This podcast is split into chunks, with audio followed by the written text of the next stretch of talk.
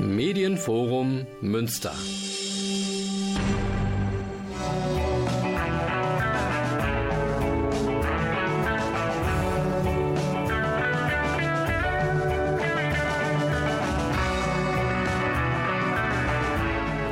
Radio Fluchtpunkt, das Magazin der GGUA Flüchtlingshilfe.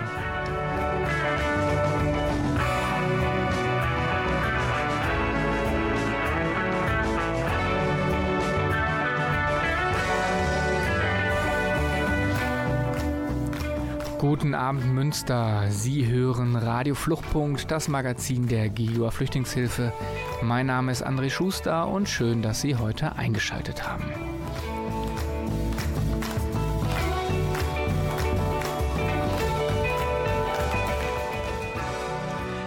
In der heutigen Ausgabe von Radio Fluchtpunkt möchte ich mich gerne mit dem Thema FGM, dem Female Genital Mutilation, allgemein bekannt als weibliche Genitalverstümmelung, befassen. Das ist zum einen ein wichtiges Thema, das viele Frauen weltweit betrifft, ebenso auch ein Fluchtgrund für viele Frauen im Asylverfahren. Zum anderen aber auch, weil in der Öffentlichkeit viel zu wenig darüber bekannt ist oder aber darüber gesprochen wird. Ja, FGM ist darüber hinaus in erster Linie für die Betroffenen ein ja, sensibles und schwieriges Thema, aber auch für viele andere ist es schwierig, dies zu hören. Das würde ich jetzt hier gerne auch nochmal vorab als kleine Warnung oder Information für alle Zuhörerinnen rausschicken. Und ja, mit dieses Thema mache ich nicht alleine. Ich möchte nicht alleine darüber sprechen. Deswegen habe ich zu diesem Thema heute eine kompetente Interviewpartnerin, nämlich Gislinde Naui. Sie ist Theater-, Musik- und Religionswissenschaftlerin bei Terre de Femme ehrenamtliche Koordinatorin der Arbeitsgruppe Weibliche Genitalverstümmelung und Gewalt im Namen der Ehre und seit über zehn Jahren aktiv zum Thema FGM bzw. übergeordnet für die genitale Selbstbestimmung. Schön, dass Sie heute dabei sind. Leider, Herr Schuster. Und das stimmt, Genitalverstümmelung ist jetzt kein schönes Thema, aber ich finde, der Internationale Frauentag, den wir ja dann am 8. März auch haben, ist sicher ein guter Anlass, sich auch mal damit ein bisschen ausführlicher zu beschäftigen. Wie schon gesagt, ich bin im Auftrag der Frauenrechtsorganisation Terre de Femme auf nationaler und internationaler Ebene seit knapp zehn Jahren dran, zu diesem Thema Aufklärungsarbeit zu leisten, zu FGMC. Und äh, vorab möchte ich auch nochmal sagen, von Genitalverstümmelung in allen ihren Ausformungen sind weltweit tatsächlich 5% aller Frauen und 37% aller Männer direkt betroffen. Und davon auch sehr viele hier bei uns in Deutschland. Das ist also kein Phänomen aus längst vergangenen Zeiten irgendwo in Afrika, sondern das wird bis heute auch bei uns täglich praktiziert. Deshalb möchte ich alle, die zuhören, jetzt auch begrüßen und dazu ermutigen, dran zu bleiben, nicht nur weil eben Weltfrauentag ist, sondern weil es sich auch darüber hinaus wirklich lohnt, ein bisschen ausführlicher in diese oft tabuisierte Thematik einzusteigen. Also schön, dass Sie dem Thema hier den Raum geben und ich bin gespannt auf Ihre Fragen. Ja, sehr, sehr gerne. Ähm, Sie haben es gerade schon erwähnt, Sie sind für Terre de Femme jetzt hier heute eingeladen. Ähm, was macht Terre de Femme eigentlich ganz genau? Dann haben wir das vielleicht einmal klar für alle ZuhörerInnen da draußen. Also Terre de Femme ist eine relativ große Frauenrechtsorganisation mit Hauptsitz in Berlin. Also wir arbeiten vornehmlich von Deutschland aus und eben mit Zentrale von Berlin aus. Es gibt Terre de Femme jetzt seit über 40 Jahren. Wir hatten 2021 40-jähriges Jubiläum und das ist tatsächlich so, dass das Gründungsthema von Terre de Femme ist FGMC gewesen. Das ähm, war eben die Erkenntnis, was da mit Frauen zum Teil in Afrika ähm, passiert oder auch sonst überall auf der Welt, hat Anlass dazu gegeben, diesen Verein für Frauenrechte, also Menschenrechte für die Frau ist unser Untertitel, zu gründen. Und mit der Zeit ist dieser Verein dann immer gewachsen. Es war erst nur eine relativ kleine äh, Frauengruppe und wir wurden dann immer mehr inzwischen, ich glaube, etwa 2300 Mitfrauen, also das heißt bei uns auch nicht Mitglieder, sondern Mitfrauen, weil man auch nur als Frau tatsächlich Vereinsmitglied oder Mitfrau eben werden darf. Und im Laufe der Zeit, in diesen über 40 Jahren, kamen dann eben noch weitere frauenrechtlich relevante Themen dazu, beispielsweise ähm, Sexarbeit, auch bekannt als äh, Prostitution, ähm, Frauenhandel, sexualisierte Gewalt, häusliche Gewalt und der ganze Themenkomplex zu FGMC und daran auch angeschlossen Gewalt im Namen der Ehre, Zwangsheirat und so weiter fällt weiterhin darunter. Und wir machen eben sehr viel Aufklärungsarbeit, auch mit vielen Städtegruppen vor Ort und eben auch mit Arbeitsgruppen, wo ich diese eine zur FGMC jetzt koordiniere. Ja, super. Wir haben es jetzt gerade schon ein paar Mal gehört, nämlich ähm, FGMC. Das heißt, ich würde, glaube ich, jetzt hier, um jetzt nicht total die Verwirrung zu äh, stiften für die ZuhörerInnen da draußen, ähm, vielleicht nochmal zum Wording, wie man es neudeutsch jetzt sagt. Was meint denn jetzt eigentlich FGM, FGMC? Wo sind die Unterschiede eigentlich? Ja, das ist tatsächlich sehr wichtig mit dem Wording. Und zwar kann ich mal kurz erklären, wie sich das entwickelt hat. Das kam Mitte der 1970er Jahre auf, so vor dem Hintergrund von Menschenrechtsbewegungen fingen vor allem westliche Aktivistinnen, ähm, haben diesen Begriff der Female Genital Mutilation oder weiblichen Genitalverstümmelung etabliert, weil sie auf diese Menschenrechtsverletzungen, die sie da in anderen Kulturen gesehen haben, hinweisen wollten. Und davor hat man über dieses Thema zwar auch gesprochen, aber da kam das eher so aus der Medizin. Da gab es dann sehr neutrale Begriffe wie Beschneidung, Infibulation, Klitoridektomie. Also das ging sehr so in den, in den medizinischen Bereich einfach. Und da wurde wenig darauf hingewiesen, dass es sich um eine Menschenrechtsverletzung handelt. Und um das zu ändern, haben Aktivistinnen dann eben den Begriff der Female Genital Mutilation etabliert, auch um sich von dem Themenkomplex eben der männlichen sogenannten Genitalbeschneidung abzu, abzukoppeln. Und im Zuge dessen entstanden dann eben auch unterschiedliche Diskurse zu, der, äh, zu Eingriffen am männlichen und am weiblichen Genital. Und äh, das als FGM oder ähm, eben Genitalverstümmelung zu bezeichnen, hatte dann auch große Erfolge, also auf juristischer Ebene. Das begann in den 1990er Jahren, dass man anfing, diese Praktiken in vielen Ländern der Welt tatsächlich gesetzlich zu verbieten. Dadurch ist die Praktik nicht verschwunden, aber es ist ein ganz anderes Bewusstsein dafür entstanden, um was es hier geht. Und so ging das auch in den gesellschaftlichen Diskurs dann über. Und problematisch fing das dann an, fing das, fängt das eben an zu werden, wenn man mit direkt Betroffenen spricht weil es natürlich schwierig ist, es auf eine betroffene Frau zuzugehen, wenn ich von Verstümmelung spreche und sie sich dadurch aber stigmatisiert oder, oder herabgesetzt fühlt ähm, und sie selber spricht von einer Beschneidung, geben wir jetzt immer den Tipp, wenn man mit, mit Betroffenen selbst spricht, dann sollte man deren Wording übernehmen, um da eben niemanden zu beleidigen oder vor den Kopf zu stoßen. Das heißt, je nachdem, wie die betroffene Person selbst sich einschätzt, als verstümmelt oder beschnitten, kann man dieses Wording dann übernehmen. Und das passiert relativ oft, dass wir dann natürlich erstmal sagen, um Himmels Willen, was wird da gemacht? Das ist, die Frau ist verstümmelt. Und da müssen wir uns aber zurücknehmen und versuchen, das nicht immer durch unsere eingeschränkte, kulturell westlich geprägte Brille zu sehen. Passiert übrigens umgekehrt auch sehr häufig, dass, dass Männer von sich sagen, sie sind verstümmelt. Und wenn wir dann anfangen, von Beschneidung zu sprechen, fühlen die sich auch wieder relativiert und nicht ernst genommen. Also im Umgang mit Betroffenen gilt immer, zuhören, was sagt der die Betroffene selbst und das dann zu übernehmen. Und der Begriff FGMC, das ist also eine Konstruktion aus Female Genital Mutilation, Strich Cutting, versucht diese Begriffe eben auch in der englischen Fassung dann eben unter eins zusammenzufügen und sagen, ich spreche jetzt generell von diesem Themenkomplex.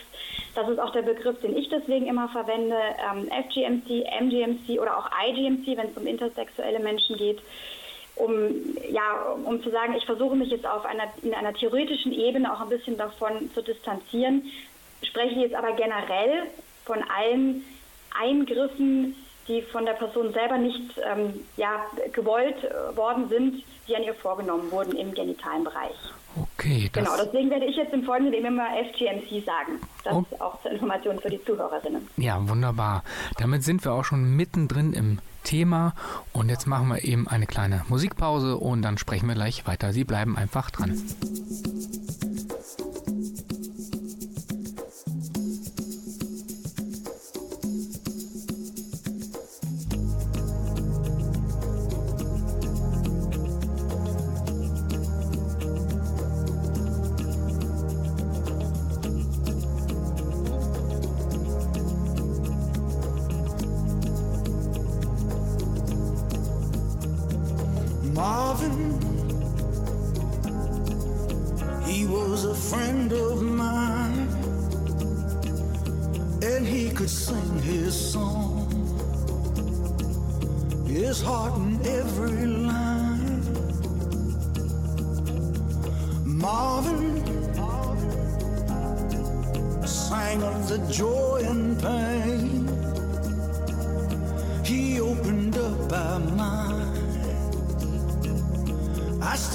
Say, Oh,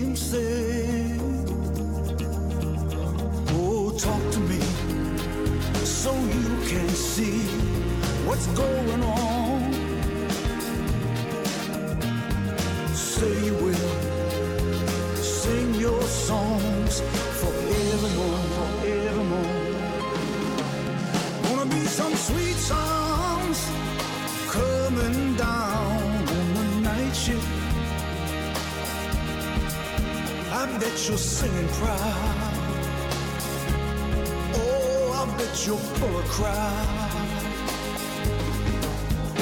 Gonna be a long night. It's gonna be alright on the night shift. On the night shift. You found another home. I know you're not alone on the night shift.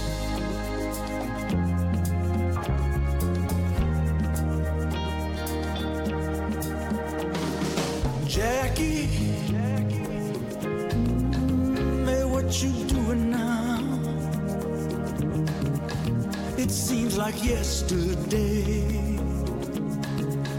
when we were working out.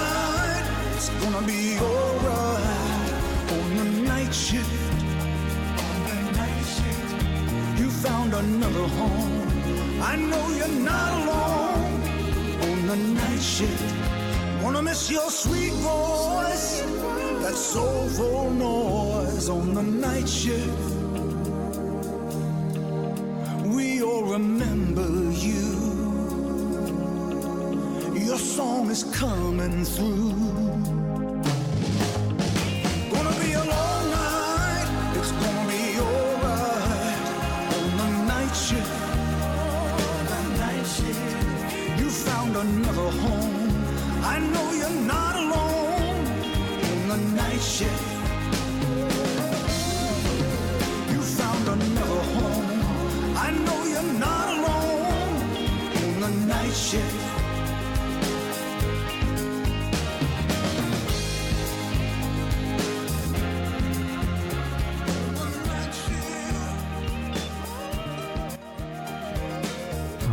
Radio Fluchtpunkt, das Magazin der GEGOA Flüchtlingshilfe. Mein Name ist André Schuster und das heutige Thema ist ja FGMC, wie wir gerade schon gelernt haben, also weibliche Genitalverstümmelung, weibliche Genitalbeschneidung. Das C steht für Cutting, habe ich jetzt gelernt. Ich bin weiterhin telefonisch verbunden mit Gislinde Naui. Sie äh, arbeitet für Terre des Femmes genau zu diesem Thema und ja, wir haben gerade schon so ein bisschen gehört und verstanden, ähm, wie ist das sogenannte Wording, ja, also was bedeutet das eigentlich genau, was ist damit gemeint und vor allem, wo kommt das so ein bisschen her. Nichtsdestotrotz würde ich jetzt gerne auch für die Zuhörer da draußen, ähm, glaube ich, nochmal so ein bisschen, einfach um das klarer zu ziehen, was meint das denn jetzt tatsächlich praktisch? Ja, wir sprechen die ganze Zeit von Verstümmelung, von Beschneidung, aber was heißt das tatsächlich? Ja, also der Begriff FGMC umfasst eigentlich alle Verfahren, für die keine medizinische Indikation vorliegt und durch die die externen weiblichen Genitalien teilweise oder vollständig entfernt oder anderweitig verletzt werden. Also und unter diesem Begriff fällt dann eben ziemlich viel. Das kann man jetzt nach der Beobachtung, die man eben gemacht hat, was, was liegt uns vor, was sehen wir, kann man das aufteilen. Die WHO hat da vier Typen herauskristallisiert die sich eben auch ein bisschen in der, in der Art und in dem Schweregrad dessen, was da vorgenommen wurde, unterscheiden. Der Typ 1 Das ist entweder die Entfernung der, der Klitoris oder der Klitoris samt, nein, Entschuldigung, ist entweder die Entfernung der Klitoris mit Vorhaut oder nur die Entfernung der ähm, Klitoris-Vorhaut. Dann kommt der Typ 2, da werden dann die ähm, entweder die inneren Schamlippen entfernt oder teilweise oder vollständige Entfernung der Klitoris und der inneren Schamlippen und äh, beziehungsweise die teilweise oder vollständige Entfernung der Klitoris, der inneren Schamlippen und der äußeren Schamlippen. Also man sieht auch innerhalb dieser Typen gibt es dann nochmal Unterscheidungen, weil es einfach so wahnsinnig viele Varianten davon gibt. Der Typ 3 nennt sich auch Infibulation oder pharaonische Beschneidung. Das ist der Typ, der eigentlich so in der Gesellschaft am meisten bekannt ist, über den am meisten gesprochen wird. Das ist auch in der ähm, Eingriffstiefe am weitestgehendsten. Das ist die Verengung der Vaginalöffnung durch Vernähen der inneren und oder äußeren Schamlippen. Also wo dann wirklich sehr viel entfernt wird. Der, was noch da ist, wird zugenäht. Das wird nur eine ganz kleine Öffnung dagelassen, die dann gerade noch das Urinieren und das Menstruieren erlaubt. Und dann kann man sich natürlich vorstellen, bei Geschlechtsverkehr oder Geburten ähm, wird das dann wieder entweder, äh, ja, also eigentlich gewaltsam durch das Eindringen des Penis oder bei der Geburt dann auch mit dem Messer, um eine natürliche Geburt auf natürlichem Wege zu ermöglichen, dann auch wieder geöffnet. Das ist der Typ 3. Und dann gibt es noch einen Typ 4, das ist so ein Sammel, eine Sammelschublade für sonstige Formen. Da gibt es alles, alles Mögliche, was mit dem Genital auch noch gemacht wird. Das kann Piercing sein, Einstechen, Einritzen, Abschaben mit äh, Schmirgelpapier ähnlichen Gegenständen und alles, was eben sonst noch eben medizinisch nicht indiziert ist, aber in irgendeiner Form schmerzhaft auf das Genital einwirkt.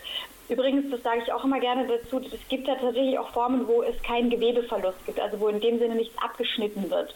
Und trotzdem fällt es natürlich auch unter FGMC, weil es eben medizinisch nicht indiziert ist und das Genital verletzt wird.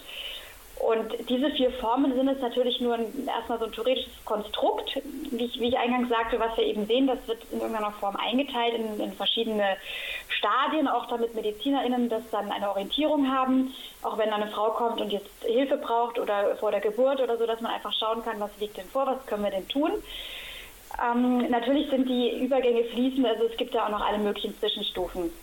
Was ich persönlich an dieser Auflistung ein bisschen kritisch finde, ist, dass die WHO mal von der Klitoris spricht. Sie meint aber tatsächlich die Klitorisspitze, also der sichtbare Teil der Klitoris.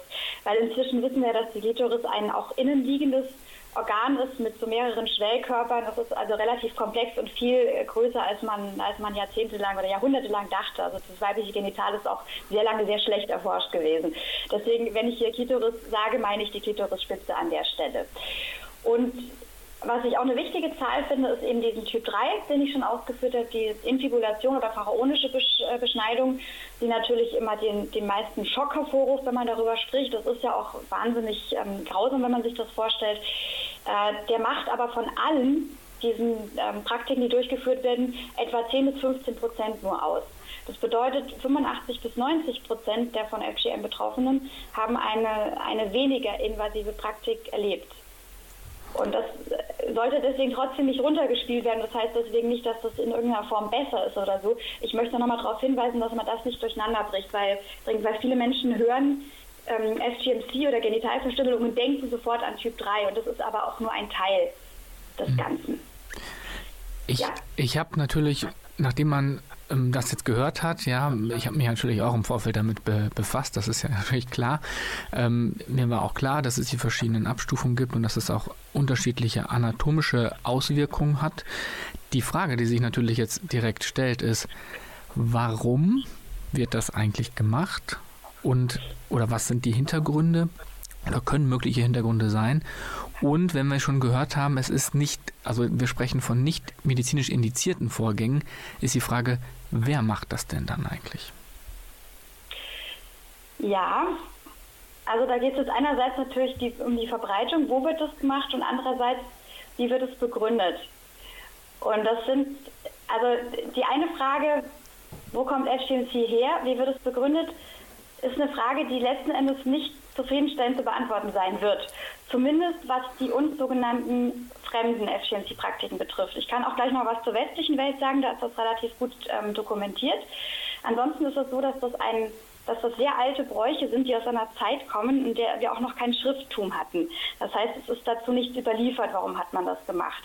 Wir können also nur an, an Höhlenmalereien oder auf alten Papyrusschriften, das sind unsere einzigen Dokumente, die wir dazu haben und daran können wir erstmal erkennen, dass es das alles schon, schon wahnsinnig lange gibt. Also die, der erste Hinweis auf eine FTMC, das war etwa so 160 Jahre ähm, vor Christus, auf, einer, auf einem Papyrus war das geschrieben, ähm, dass da eine Frau äh, FGMC ähm, erlebt hat. Dann für die MGMC bei den Männern ist es schon für 2300 auf, auf einer Grabkammer gemalt worden, da hat man das gesehen. Ähm, und ansonsten ist, existieren auch noch so verschiedene Zeugnisse aus der Antike, wo FGMC erwähnt wird, zum Beispiel bei römischen Sklavinnen. Und auch in Europa und Nordamerika wurde das seit dem so ausgehenden Mittelalter, gab es auch Manipulationen am weiblichen Genital, die man da auch drunter schreiben könnte. Da fing das so ein bisschen an, als Therapie für nervöse Erkrankungen und Hysterie ist es dann begründet worden also so PsychoanalytikerInnen gehen eigentlich davon aus, dass es sich um Initiationsriten handelt, beziehungsweise um Versuche in so einer archaischen Gruppe, ja, das, den Menschen oder auch das Kind so ein bisschen unter diese Gruppe unterzuordnen und an sie zu binden. Also das heißt, die, die Erwachsenen, die in dieser Gesellschaft was zu sagen haben, nehmen eine Verletzung an dem kindlichen Genital vor und schreiben dem Kind praktisch ein, wenn du das jetzt hast, dann gehörst du zu uns und du musst wissen, wir haben dich verletzt und ähm, wir können das auch jederzeit wieder tun und deswegen hast du uns gefälligst zu folgen und dich unserem Stamm oder wie auch immer man das nennen möchte, zu unterwerfen. Das möchte ich jetzt aber betonen, das ist jetzt wirklich nur das, was sich Forscher überlegen, was sein könnte. Niemand von uns kann zurückreisen und herausfinden, was damals wirklich passiert ist oder was jetzt die Ideen dahinter waren. Also das heißt, der klare, also der, der wirkliche Ursprung, der ist ja einfach nicht erforscht oder nicht erforschbar, weil es einfach so weit schon zurückliegt. Das können wir festhalten. Genau, das, das können wir nicht mehr herausfinden. Was tatsächlich dem Menschen sehr innewohnt ist, was wir bis heute sehen, der Mensch ist ein wahnsinniges Gewohnheitstier. Also wir rücken selbst, das merken wir bei allem Möglichen, was wir täglich tun, sehr schwer von Gewohnheiten ab. Deswegen kann ich mir vorstellen, dass es so wie viele andere Rituale und Bräuche einfach immer weitergegeben ist. Und dann hat man interessanterweise eben im Laufe der Zeit versucht, immer wieder Begründungen dafür zu finden, warum man das jetzt unbedingt machen muss. Ja. Das, das ist auch eine, eine, sehr, sehr interessante Beobachtung. Eben als es dann später auch medikalisiert wurde, wurden immer, immer neue ähm, ja, Begründungen äh, dafür aufgefahren, die uns jetzt mehr oder weniger plausibel erscheinen oder eben nicht. Und deswegen, man muss auch immer wirklich differenzieren, wenn ich jetzt dann sage, also dieser, da gibt es dann immer so diesen, also oft höre ich diesen Satz, also FGMC, das wird ja immer gemacht, um die Sexualität der Frauen zu unterdrücken. Und bei MGMT, da ist das was anders. Bei den Männern, das ist ja religiös begründet, da wird der Knabe in die Gemeinschaft aufgenommen. Also das kann einerseits richtig sein, weil es in dem Moment vielleicht so gewesen ist, und andererseits ist das aber auch total falsch. Ähm, weil was man wirklich sagen kann, Eltern wollen in aller Regel das Beste für ihre Kinder. Das heißt, alles, was Eltern mit ihren Kindern machen, möchten sie eigentlich, um den Kindern was Gutes zu tun. Und sie tun das aus den Motiven heraus, dem Kind in irgendeiner Form etwas Wichtiges mit auf den Weg zu geben, es, es zu unterstützen oder auch auf, eben auf diesen gesellschaftlichen Druck hin. Da sie sagen, wenn ich das mit meinem Kind nicht mache, dann wird das Kind später keinen Partner, keine Partnerin finden, es kann nicht heiraten, es kann keine Familie gründen. Und das sind einfach, das hat sich in der Gesellschaft einfach so, so etabliert, dass dieser, dieser Druck so entsteht. Es ist einfach, es gehört dazu in irgendeiner Form. Und deswegen ist es so schwer, das aufzubrechen und davon wegzukommen. Und ähm, mit Sicherheit gibt es äh, auch ReligionsführerInnen oder, oder äh, ja, also aus, aus anderen Motiven heraus Menschen, die, die was zu sagen haben oder die sagen, ja, sie wollen jetzt da jemanden unterdrücken und so weiter. Das ist mit Sicherheit, gibt es das, das ist auch richtig. Aber ich bin da immer sehr vorsichtig zu sagen, was haben die eigenen Eltern mit dem Kind gewollt. Und das ist in aller Regel nicht, dass sie dem Kind irgendwas antun wollen. Deswegen hören viele auch damit auf oder nehmen Abstand davon, wenn sie dann aufgeklärt wurden, was jetzt so hm, tatsächlich die Folgen davon sind. Ähm, ich würde ja, genau. was ich aber eben sehr sehr wichtiges Thema finde, wo kommt das her? Bei uns selber in unserer Gesellschaft, Deutschland, USA und so weiter in der westlichen Welt, ist das eigentlich relativ gut dokumentiert, ähm, wo das herkommt. Und ich würde jetzt, glaube ich, den kleinen Cut ja? eben machen, dass wir ja. noch ein, die Musik einspielen ähm, mhm. und dann gleich an der Stelle gerne weitermachen. Es ist nämlich hochspannend, ja. aber wir, wir wollen auch äh, Radio bedienen. Das heißt, wir müssen die Musik Natürlich, spielen. ja. genau. Einfach dranbleiben. Bis gleich. Ja.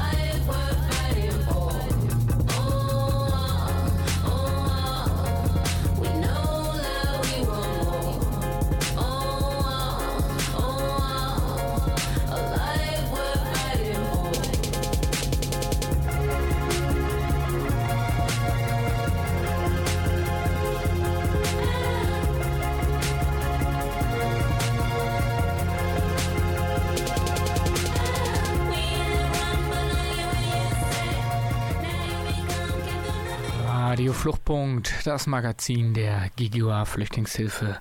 Mein Name ist André Schuster und wir sprechen heute über FGM, FGMC, weibliche Genitalverstümmelung, Beschneidung. Das Ganze mache ich mit Giselinde Naui von Terre de Femme.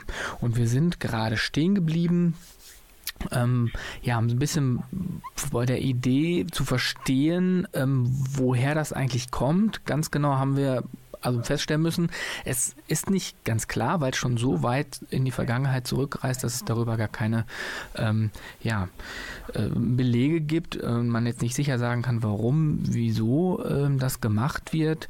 Und ähm, was wir aber jetzt gerade schon mal ähm, angedeutet haben vor der Pause, war, äh, dass wir das auch in der westlichen Welt haben. Und da würde ich, glaube ich, jetzt gerne nochmal wieder einsteigen, zu verstehen, ähm, was, was meint das jetzt mit westlicher Welt und eben nicht westlicher Welt.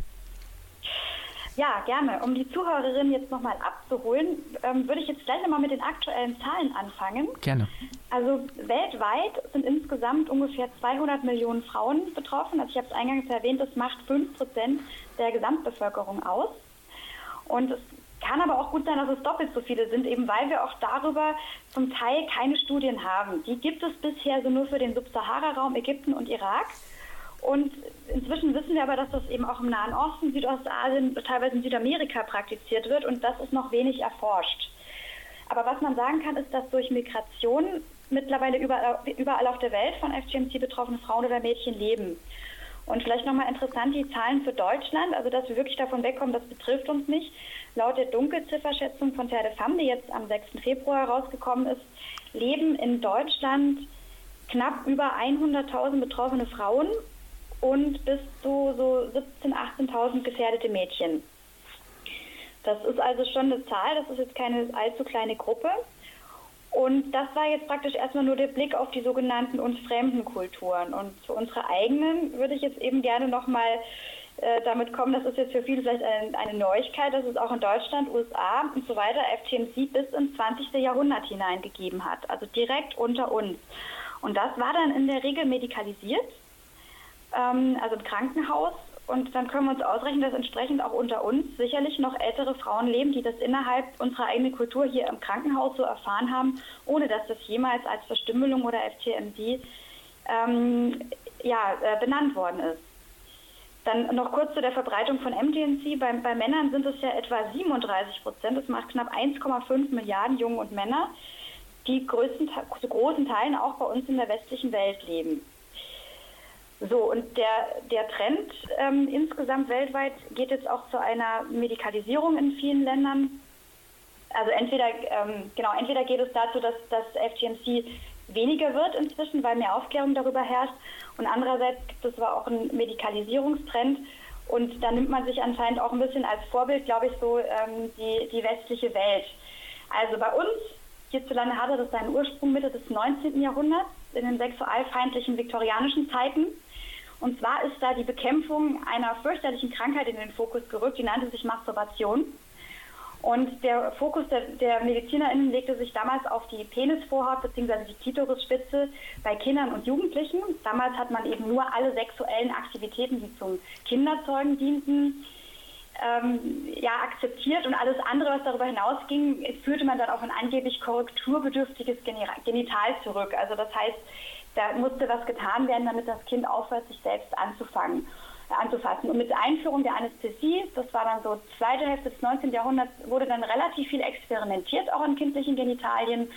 Und gerade bei Mädchen wurde der Fokus dann gelegt auf die Klitorispitze und die Eierstöcke. Die wurden äh, teilweise dann eben entfernt. Das hat wohl auch relativ viele Mädchen betroffen. Und Indikation lautet dann Epilepsie, Hysterie, Nervosität, Nymphomanie. Und ich finde, da kann man ganz schön sehen, dass auch wir nicht faul darin waren, hier Begründungen zu finden, warum man denn sowas unbedingt machen sollte. Das ging dann zurück mit der FGMC bei uns, also mit diesen Operationen, als die Psychoanalyse von Sigmund Freud immer mehr an Bedeutung gewann, hat man festgestellt, man oder hat ausprobiert, diese Krankheiten, die sogenannten, dann auch in Psychoanalyse zu behandeln. In den USA wurde das aber noch bis Mitte des 20. Jahrhunderts durchgeführt ähm, hat sich am Ende aber, wurde weniger invasiv und am Ende wurde in Anführungszeichen nur noch die Klitorisvorhaut entfernt. Ja, das ist, in der Tat etwas, also ist mir auch völlig neu gewesen, dass es das tatsächlich auch in Anführungsstrichen bei uns oder in der westlichen Welt, sogenannten westlichen Welt, eben ähm, auch praktiziert wurde. Ich würde jetzt gerne auch nochmal ähm, ja, tatsächlich nochmal den Blick richten ähm, auf die Betroffenen.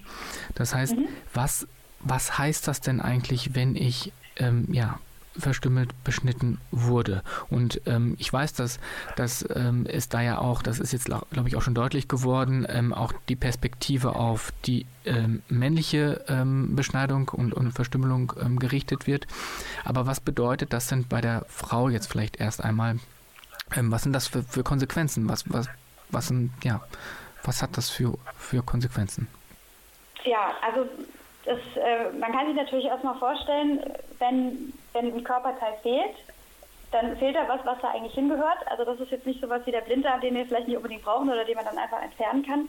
Ähm, solange keine medizinische Indikation vorliegt, wird da etwas entfernt, was eigentlich ein gesundes Körperteil ist, oder es wird mindestens etwas beschädigt.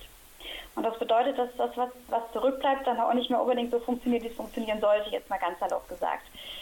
Folgen, ähm, es gibt direkt unmittelbare Folgen, es gibt dann aber auch langfristige Folgen und sie werden meist eingeteilt in körperliche, seelische und sexuelle Folgen.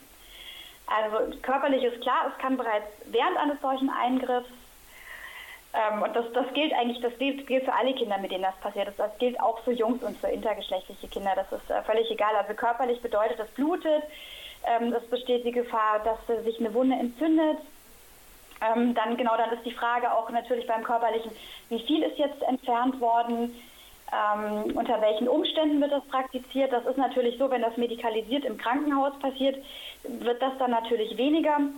Und dann ja, kann man sagen, dass es dann vielleicht auch leichter wird in dem Sinne, was natürlich die Praktik dennoch nicht rechtfertigt.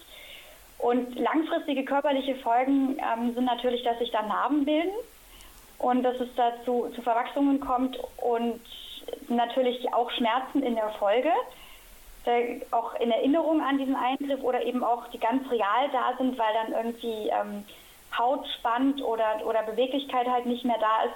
Und natürlich besonders schlimm dann, wenn es ums Urinieren geht oder auch ums Menstruieren. Frauen, die da so infibuliert sind, die brauchen dann auch relativ lang auf Toilette, also bis dann, weil der Urinstrahl einfach sehr, sehr dünn wird. Und dann braucht man eben länger, bis man die, die Blase dann komplett entleert hat. Menstruation natürlich nochmal, ähm, ja, auch, auch bis, bis hin zu wirklich gefährlich, weil sich das ja dann alles staut und das, das Blut auch nicht richtig abfließen kann.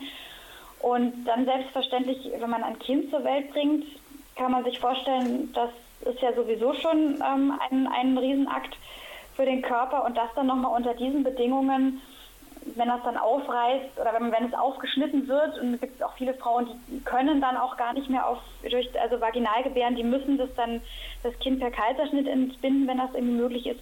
Und da kann man sich natürlich auch vorstellen, wenn das jetzt in Gegenden passiert, wo das nicht, wo es dann kein Krankenhaus und keine medizinische Versorgung gibt, äh, ist das einfach potenziell lebensgefährlich. Das kann man anders nicht sagen.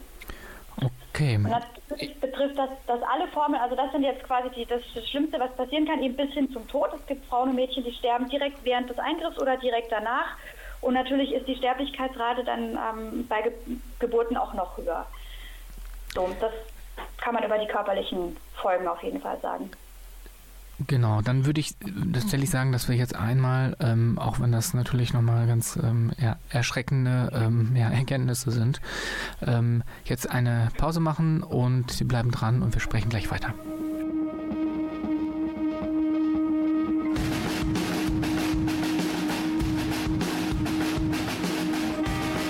I wake up every morning with you don't know when this began, but I can leave it all behind. It used to be so easy. Now it's all giving up and giving in. I wonder what went wrong and why. All good things must end. Do you still live in the same house? Like you did when we were 16 Oh, how you stole your father's car and crashed it into smithereens. It was all in these folk songs. I played on your guitar. Now the strings are all broken, and salvation seems so far apart. I didn't see it coming. That we would end up like in a furnished apartment. This frozen dinner's all we have. The winning days are gone, and we hashed memories. Never felt so strong. And it seems I'm slowly losing solid ground. Since I graduated, the only way it So I'm going back to school. Cause I forgot all the things I knew about. Back to school. I wanna know all the things I knew about. Go there again. To read the books and then skip gym class.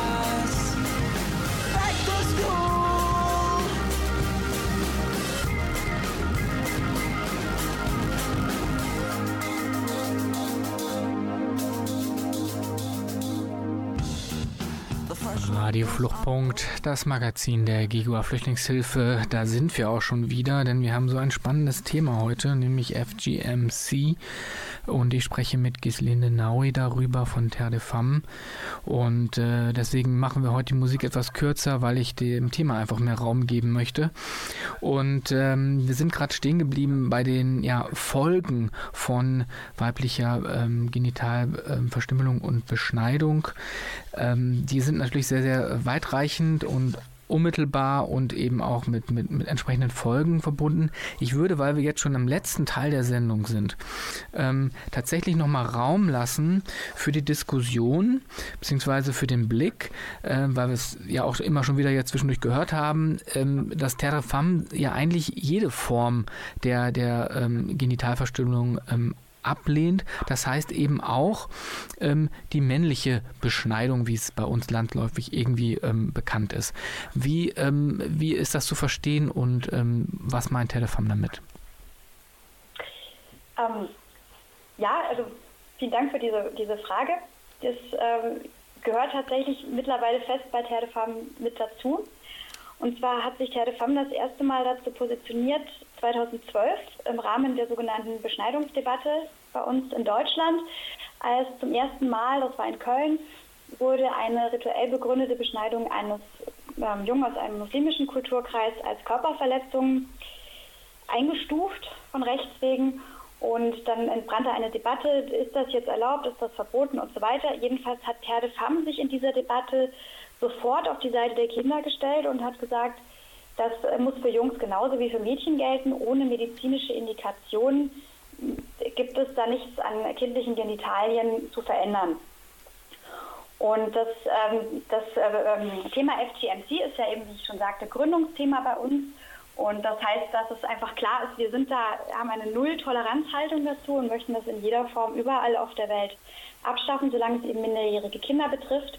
Und wir haben im Zuge dessen dann aber auch ein Positionspapier zur sogenannten Jungenbeschneidung rausgegeben und haben unsere Position auch damit begründet, dass wir sagen, ähm, wir gehen davon aus, dass Kinderschutz nur erreicht werden kann, wenn er für alle Kinder gilt. Also auch der Schutz von Mädchen und Frauen vor FGMC kann nur dann zur Realität werden, wenn Kinderrechte nicht mehr relativierbar sind, auch nicht nach Geschlecht. Und als Feministinnen stehen wir natürlich auf dem Standpunkt, wir wollen, die, also Menschen sind nicht gleich, aber wir wollen, dass sie gleiche Rechte haben. Und das muss für Jungs genauso gelten wie für Mädchen. Wenn wir das jetzt irgendwie relativieren würden, wären wir da jetzt eigentlich auch kein, kein Deut besser als äh, ja, alle, die Frauenrechte immer verbieten wollten, gegen die wir uns da positionieren mussten. Und wir haben das eben in unseren Arbeitsgruppen diskutiert. Wir arbeiten jetzt nicht explizit zu dem Thema, sind aber jedes Jahr am 7. Mai dabei. Eben, das ist der Tag, auf den dieses Urteil damals in Köln zurückgeht. Die männliche Genitalverstümmelung ist in Deutschland leider legalisiert worden. In dem Paragraphen 1631d im bürgerlichen Gesetzbuch. Direkt in dem Paragraphen auch als Unterpunkt, der dem Kind das Recht auf gewaltfreie Erziehung zugesteht. Und da haben wir gesagt, dass das geht nicht. Ähm, dieser Paragraph muss wieder weg. Und nicht zuletzt auch deswegen, weil dieser Paragraph auch im Ausland gerne dazu benutzt wird, die FGMC, also die, äh, die Eingriffe an weiblichen Genitalien wieder zu legitimieren, indem man sagt, ja schaut mal, in Deutschland ist das bei Jungs erlaubt, warum sollen wir das hier bei Mädchen jetzt nicht dürfen? Das ist also auch ein riesen Einfallstor. Also es ist auch ein Politikum an der Stelle. Auf jeden Fall.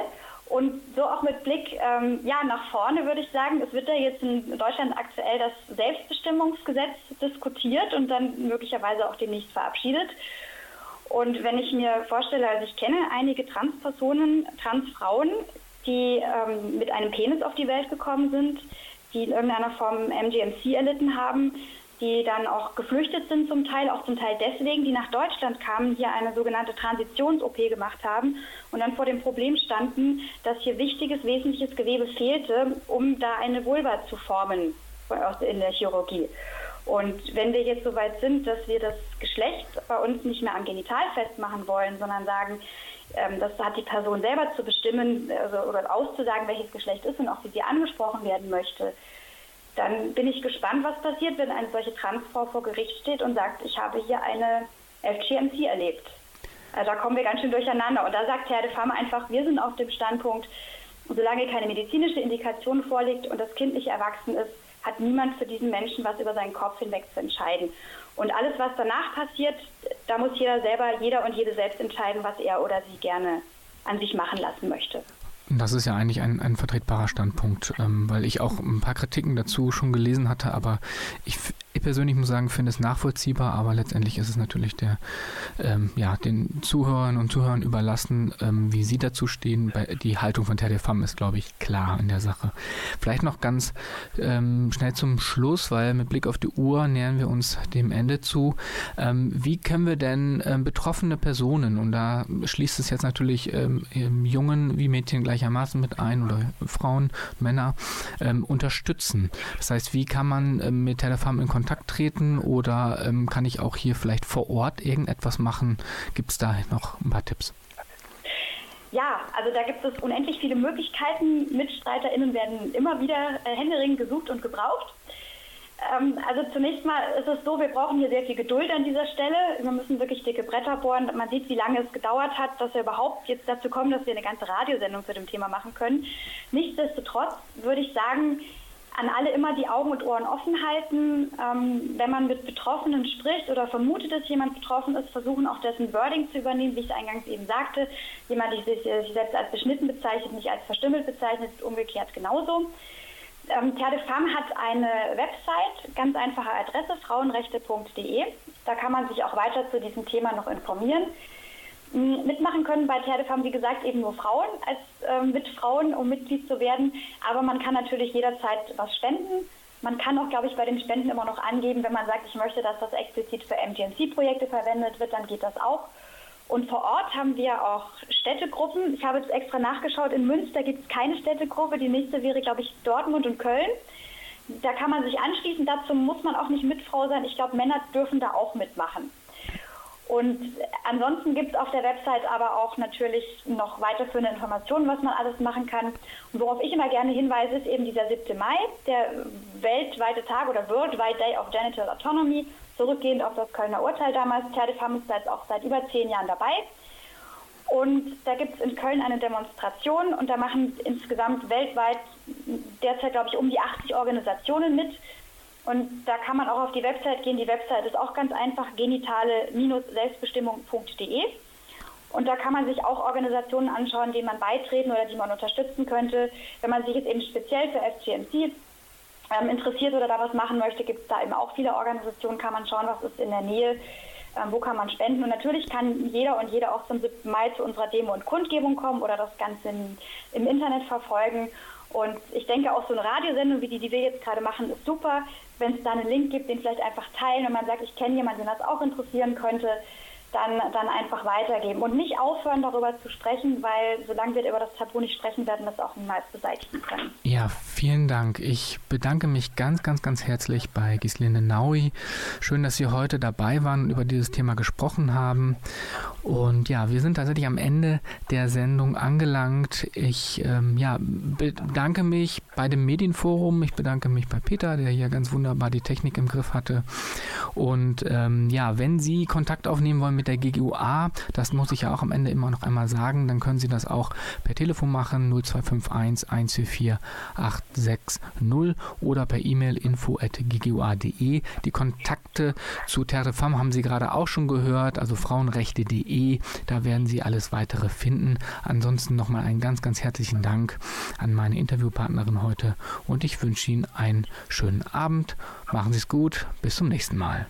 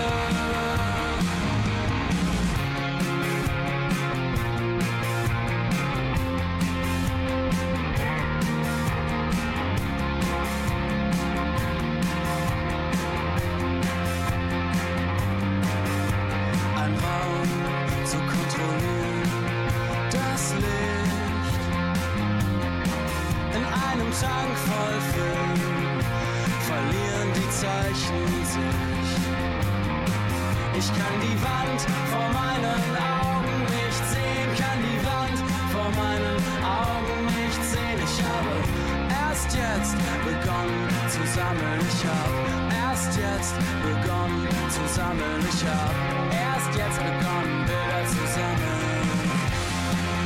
Das hier ist eine Form von